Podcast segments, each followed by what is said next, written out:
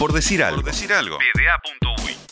Muy bien, Feli. Yo te quiero hablar de handball, donde Uruguay hoy va a buscar su primera victoria del torneo. Lo hará frente a Chile, porque ayer Uruguay perdió contra Brasil 36 a 18 en este centro sudamericano o sur centroamericano de handball y había empatado eh, en la primera fecha ese duelo directo clave para buscar la clasificación del mundial contra Paraguay. Y para hablar de lo que se va a venir en el partido de hoy, en el resto del torneo, de las posibilidades de que haya empate en puntos y de todo lo demás, estamos en línea con el entrenador de la selección uruguaya de handball, el señor Leonardo Puñales. ¿Cómo andas, Leo? Bueno, bueno para todos bien, gracias ahí en la previa, en la gatera, como decimos a veces, antes de salir para el tercer partido del torneo. Y como si, el, si el debut contra Paraguay era una final, eh, después del empate ese, el de hoy es una final.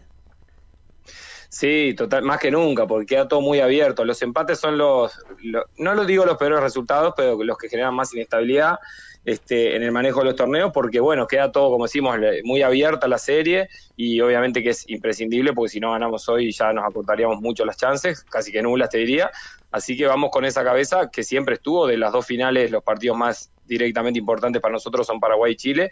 Y el primero fue tablas, o sea que está, está abierto, hay que buscar ganar el de hoy, después, bueno, seguir acomodándonos al torneo, pues tiene que ver también hoy en día con, con los otros rivales, con los resultados también. Eh, Leo, una, una pregunta de información pura y dura. ¿Cómo está el plantel? ¿Cuántas jugadoras tenés a, a disposición? Porque había, había algunas bajas por intoxicación y cosas por el estilo, ¿no?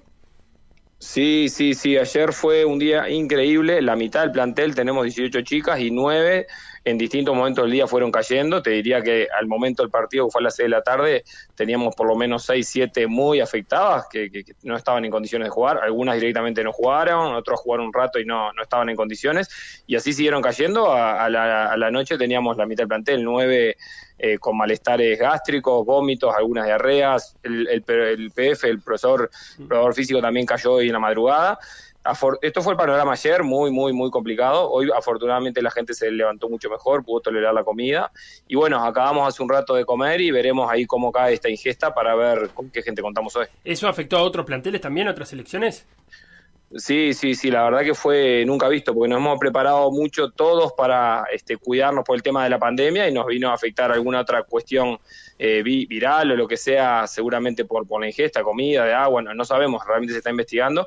Y habían otros planteles afectados, sí, muy directamente Argentina también, eh, y los otros equipos con menos complicadas, pero sí, Argentina tenía como 11 anoche. ¿Y, qué, medidas de precaución empiezan a tomar a partir de eso? ¿Cambian, por ejemplo, no sé, tomar agua de la canilla? O sea, dejan de tomar agua de canilla? No sé si lo estaban haciendo. O sea, ¿qué, qué cosas rápidamente dijeron, vos, esto no lo podemos hacer más por las dudas? Mira, ya de arranque los torneos Hace años el agua siempre envasada, acá hay un tema también este, de, en, Paraguay con la fiebre amarilla, con otras enfermedades más allá del COVID que nos tiene estos tiempos así como muy pendientes.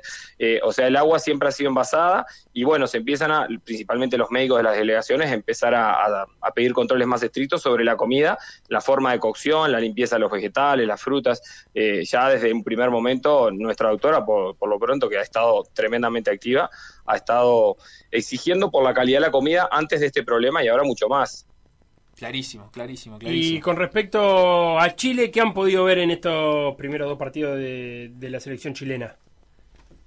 Bien, sí, nosotros obviamente ya tenemos una previa de, los equipos eh, principales o rivales por decirlo de una manera, eh, eh, bastante información. Simplemente es el momento cuando llega el partido, en este caso de Chile, que es el tercero de torneo, enfocarnos un poco más. Y sí, tenemos información de torneos anteriores, de partidos actuales que han jugado, ellas han estado en una gira en, eh, en Macedonia, en Europa, y puntualmente de estos dos días previos, donde también disponemos de los partidos y hemos analizado al equipo conocemos las características de sus armadoras, jugadoras buenas que mueven la pelota, que tienen, aunque no tienen tanta talla como otros equipos, tienen buena capacidad de lanzamiento. Y en general a este nivel todos los equipos son muy intensos a la hora de correr.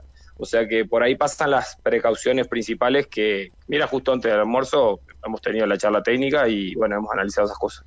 Y con respecto a, Uruguay, ¿qué conclusiones sacaron de estos primeros dos partidos? Eh, ¿Qué conversaron? ¿Qué es lo que, por dónde hay que ajustar y por y qué es lo que hay que potenciar?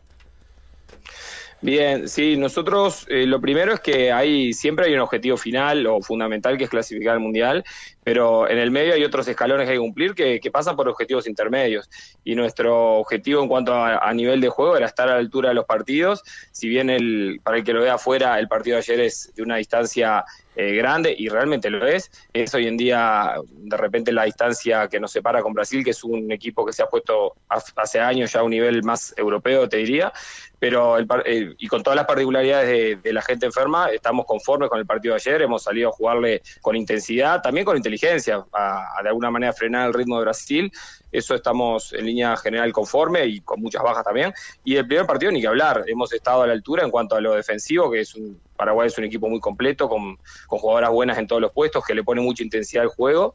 Y, en ese sentido también estuvimos a la altura, que era, ya te digo, el primer objetivo era estar a la altura de ese inicio de torneo con un rival directo, encima jugando en su casa. Eh, el empate con, Paraguay, vos decías, el empate eh, desestabiliza un poco las planificaciones. El empate con Paraguay genera que, que de acá al final del torneo todo valga, ¿no? Por cuánto perdés, por cuánto perdimos con, con, Brasil, pero también por cuánto se le gane a Chile o a Bolivia, porque si, si hay empate entre los dos, se define por saldo de goles totales. Si hay, si hay un tercer equipo metido en, en, en, la cuestión, ya es, es en enfrentamiento directo entre esos tres equipos, pero me imagino que también para ustedes ha hecho cambiar la planificación de todo. Sí, sí, porque ante esa eventualidad, eh, ante esa eventualidad nosotros tenemos que partir una base y de confianza y optimismo de que hoy vamos a sacar el punto, que es el principal objetivo ahora, en este momento. Y si eso sucede, mm, bueno, tenemos un, camino intermedio que sería ganarle a Argentina o sacarle un empate, también nos pondría bien en la lucha por los puntos. Y si eso no se concreta, la realidad es que vamos a afrontar la última fecha del torneo teniendo que ir a jugar con Bolivia y buscar un saldo de goleo de goles también importante, como, como acaba de hacer Paraguay en la fecha de ayer, que salió a, sumar puntos, con, a sumar goles con Bolivia para tener un buen saldo. Claro, Paraguay, ¿cómo terminó ayer? Eh... Mirá, eh, si, si no recuerdo mal, anduvo por los 70 goles, 71, a 9 fue 71 a 9. 71 a 9 es un más 62. Es una diferencia dificilísima de alcanzar de nuevo, ¿no? Porque Argentina no lo logró. Argentina terminó ganándole por menos a 57 a 2, Argentina. Por 55 goles.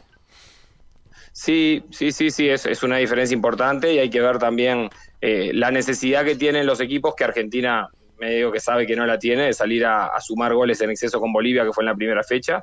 Este, pero ayer Paraguay jugó sobre esa necesidad y nosotros el último día también, si todo va bien, capaz que jugamos sobre esa necesidad y, hay que ver cómo respondemos todos en un quinto día de competencia. ¿Quién, hubiera dicho que la golera boliviana puede terminar siendo el, fiel de la balanza en, las clasificaciones al Mundial? De, definir quién pasa y quién no.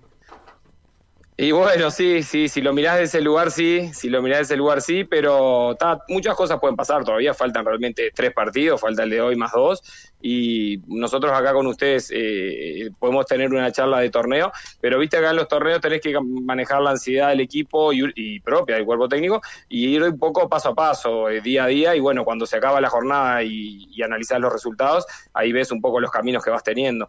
Este, sin duda que esa puede ser una posibilidad, que, Bolivia defina en función de los saldos de goles que pueda recibir, pero también hay otras posibilidades, que ganemos hoy, que ganemos mañana, que no tengamos que contar goles y clasifiquemos al Mundial. ¿Viste? Estamos en hoy, vamos a ver cómo, cómo leemos la cuestión hoy de noche. Tal cual, bueno, así que hoy está ese Uruguay-Chile a las 18 horas. Eh, se están pudiendo ver por YouTube los partidos, ¿verdad, Feli? Se están pudiendo ver por YouTube, sí. Y si no, está la plataforma fanatis.com donde uno se puede suscribir y los primeros 7 días son gratis. Eh, después hay que acordar de darse Con YouTube tengo un pequeño problemita con el relator que me grita los goles como si fuera fútbol. Y hay muchos goles. no terminó de gritar uno. Y claro, y ya está viendo otro. Me está volviendo loco. Se emociona, le pone emoción. Claro, le pone mucha emoción y claro, el partido termina 25-25, entonces si me gritas tantos goles me, saca loco. Pero bien, se puede ver y se ve espectacular. Leonardo Puñales, entrenador de la selección uruguaya de handball, muchísimas gracias por este rato y muchísimos éxitos para esta tarde. Bueno, bueno, muchas gracias por estar pendientes y sí, vamos con todo para sacar el de hoy, sin duda. esperemos, esperemos hablar nuevamente para, para poder festejar triunfos y, y clasificación al Mundial. Un abrazo grande por decir algo. Por decir algo.